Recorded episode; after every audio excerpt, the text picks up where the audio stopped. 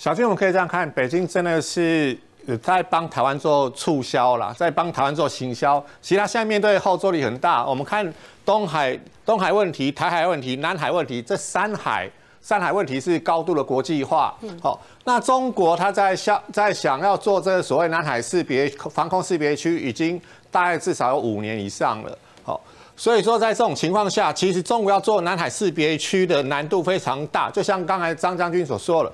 它如果涵括到这里来，包括中业岛等等其他国家占有的现有的一些岛礁的部分都涵括进去，哦，它是准备要呃发动世界大战才有可能这样做啦，哦，所以一个可能性就是说，如果中国要在未来的两年内做南海防空识别区，一个原因是包括刚刚我们讲的中业岛这些，就是菲律宾、越南他们所占有的岛礁。中业岛在哪里？呃，大概是在这个位置，就是太平岛再过去一些些。好，因为他在明年二二零二零二一年到二零二二年之间。张张大哥，你说什么？我们叫什么？中业岛，我们称作永兴岛。永兴岛哦，就是是我们被越南抢，越南抢夺掉是中业岛。OK，中业岛就是在永兴土，是我们的领土。原本是我们的，在一九七几年被越南抢走。民国六十三年，对，一九七所以就其实就在那边缘。那所以呢，永兴岛被划进去吗？所以。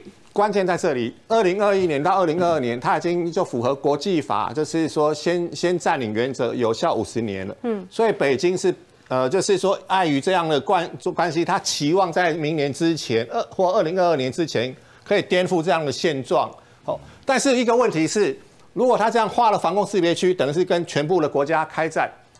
所以一个可能的状况是，他所谓的三亚的那个飞航情报区 FIR，可能是会他先划的。哦，因为在这边靠近越南这里有河内那个飞行情报飞航情报区，有那个胡志明飞航情报区，这已经是 ICAO 规规范好了。那在菲律宾这里有马尼亚飞航情报区，如果你的防空识别区把这支其他国家飞航情报区 FIR 都划进去，立刻就是世界大战了。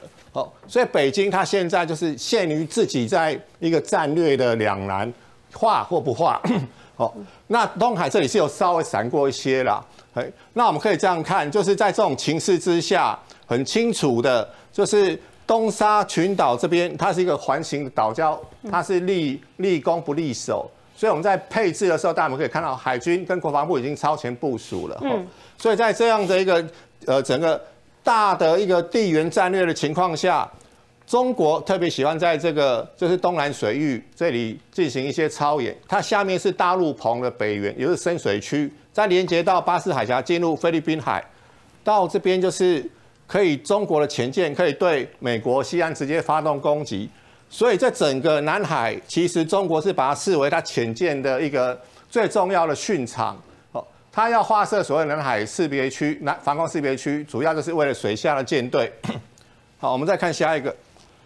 在这种情况下，彭博社他出了一个文章，就是引用所谓的这个呃中共的这个《环球时报》的报道，意思是说中国共产党要打台湾已经是准备好久好久了。那这一定会，如果中国共产党这样做的话，一定会触发跟美国的战争。意思就是反过来就是证明说，美国一定会介入台海事务了。好，那在这种情况下，台湾其实相对是。自主防卫的一个情况，就是自卫权的一个呃想定，我们的战略就是为了自卫来做，绝对不会开第一枪，只有在被攻击的时候才会还击。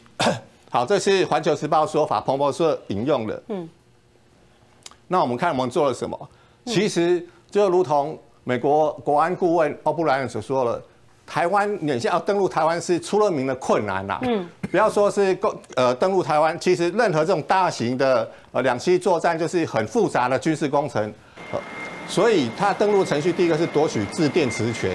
哦，包括日本最近就是他们公布新的 RC Two 的那个电子侦察机。哦，自电磁权是第一个最重要的。还有中中国所谓的高新系列，包括运八电战机、电侦机等等的。再来就是想要夺空权。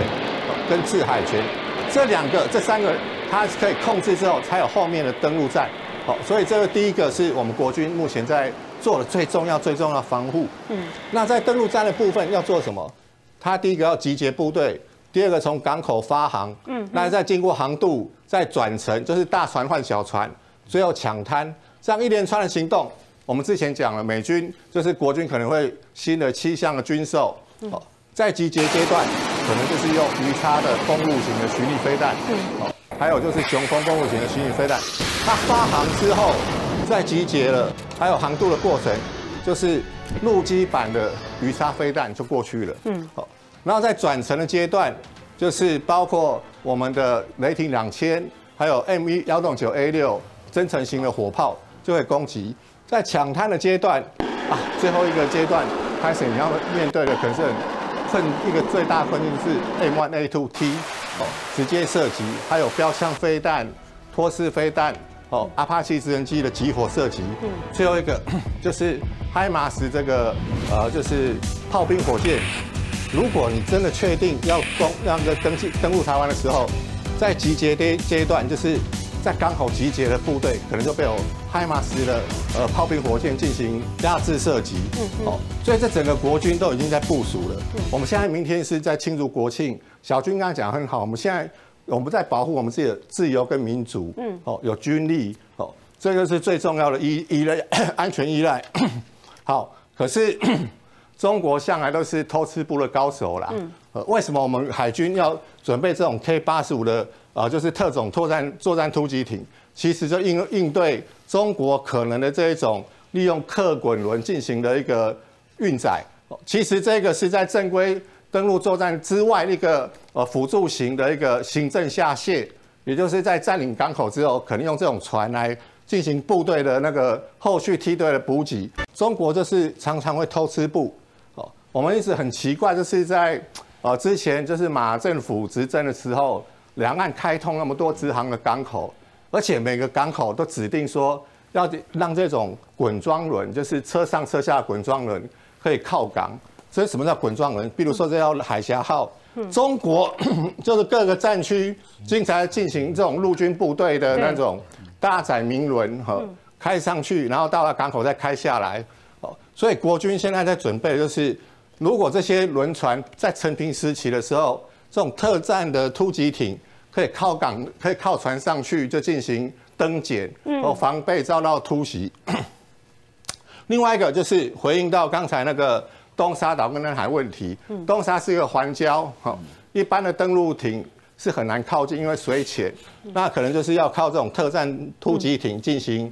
呃，资源或者是呃一个归附的行动，是这个采购还蛮特别哈，八点二亿特战除敌艇，它的一个性能在海上维持它的战力，呃，可以帮我们多一点点描述，这是一个什么样的状况？为什么今今天会做这样的采购？来，为了执行海上任务当中，反映出什么呢？来，苏博士，第一个就是海军的观念很前卫，就是这一种。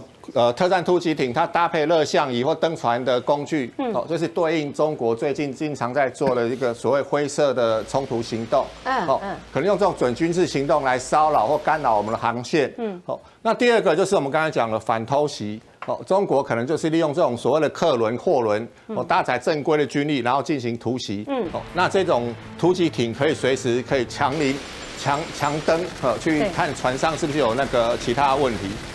那第三个就是刚才呃小军跟张将军所说的南海问题，哦，所以这个特战突击艇它基本上是攻守两用啦。呃，如果在南海的时候，它可能是搭载在两栖突击舰上面，呃，进行就是靠近南海的时候，再放这种小船下去进行一些演练。我们可以看可以看到这是一个演示的画面，也就是美国美军他们在操。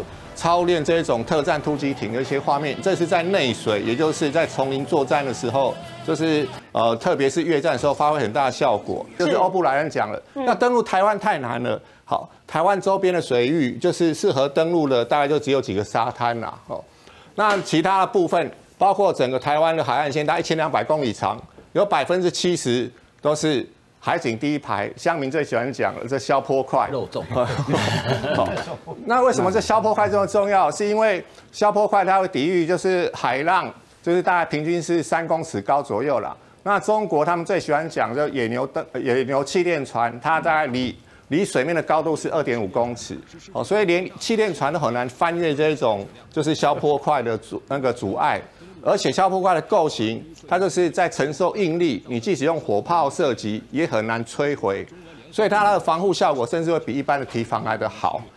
那再来就是其他呃，就是呃可能会造成共军登陆的一些阻碍，就是科架或定制渔网这些会让呃就是登陆船舰的车叶。对，会会卷住，无法行动。那当然这些都是非正规的部分，就是会造成对方的和 一些困境。